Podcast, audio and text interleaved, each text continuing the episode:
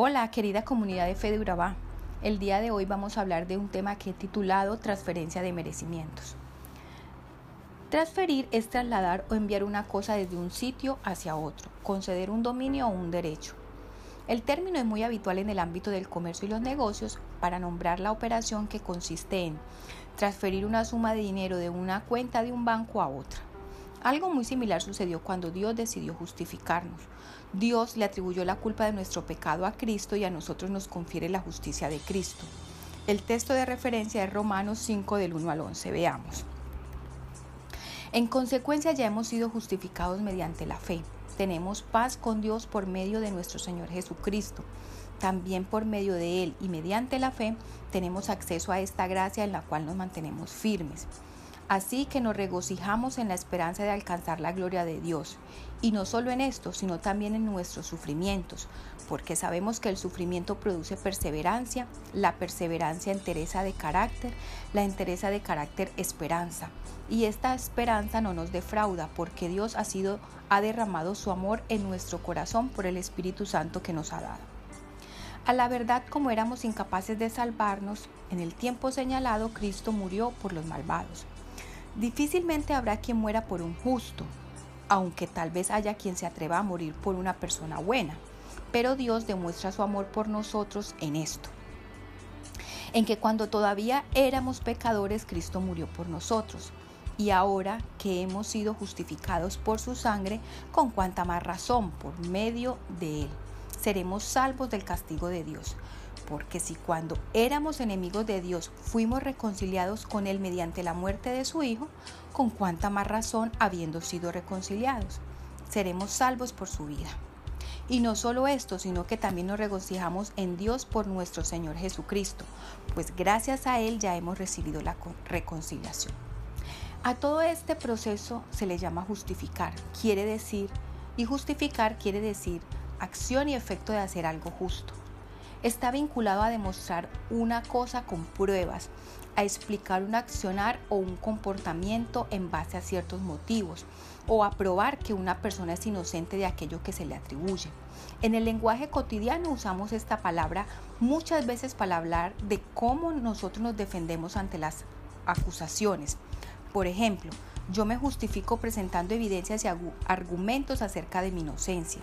Cuando me justifico me declaro justa eh, o inocente. Así usamos esta palabra en el día a día. Pero en la Biblia se usa de otra manera. La palabra justificar, como traducción de la palabra griega dikaio, que muchas veces hace referencia no a una declaración del ser humano sobre sí mismo, sino a una declaración divina, como lo dice Romanos 5.1. En consecuencia ya hemos sido justificados mediante la fe. Tenemos paz para con Dios por medio de nuestro Señor Jesucristo.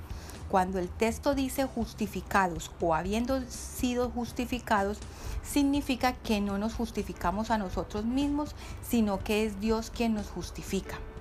De entrada pensaríamos que Dios debe justificar a la gente buena porque Él conoce nuestro interior y sabe quién es bueno y quién no lo es. No obstante, la Biblia dice que no hay gente buena. Todos somos injustos, todos nos desviamos, nos ofendemos los unos a los otros y ofendemos a Dios. No solamente con hechos externos, sino también con actitudes y disposiciones internas como el egoísmo, el orgullo y el odio. Así las cosas, Dios sí justifica a personas, no a personas buenas, sino a personas impías, como tú y como yo, que precisamente no merecemos ser declaradas justas, sino condenadas. Esto es una muy buena noticia, pero ¿no estaría Dios quebrantando su propia justicia al justificar a, a impíos? Pues no, déjame decirte que Dios no se contradice y como no se contradice buscó la forma de hacerlo sin tener que ir en contravía de su naturaleza. ¿Te suena familiar el siguiente versículo? Al que no conoció pecado, lo hizo pecado por nosotros, para que fuéramos hechos justicia de Dios en él. Es gracias a Jesús que Dios justifica al impío, y esto es así porque Jesús obedece y muere en lugar del pecador. Jesús era perfectamente justo y no había pecado, no obstante Dios lo trató como pecador. Así Dios puede justificar y satisfacer su justicia al mismo tiempo. Podemos resumirlo de esta manera. Dios realiza una doble transferencia. Dios trata a Jesús como impío, nuestro pecado se transfiere a Él y Él sufre las consecuencias en la cruz. Y a nosotros nos trata como a Jesús, nos transfiere la justicia de Cristo junto con los méritos y los merecimientos que Él ganó. Por, por eso, solo, única y exclusivamente al creer, al creer en Jesús, eres justificado y beneficiario de esta doble transferencia ya que Dios no nos justifica por lo que hacemos o por nuestros esfuerzos o por nuestra obediencia, sino por lo que hizo Jesús. Pero hay más, porque Dios siempre da ñapa. Al dar doble clic, al dar clic a esta doble transferencia también tenemos paz para con Dios. Esta no es la paz de Dios de la cual se habla en Filipenses. Esta es una paz para con Dios. Quiere decir que la batalla entre Dios y nosotros ha terminado y Él ganó ganándonos a nosotros.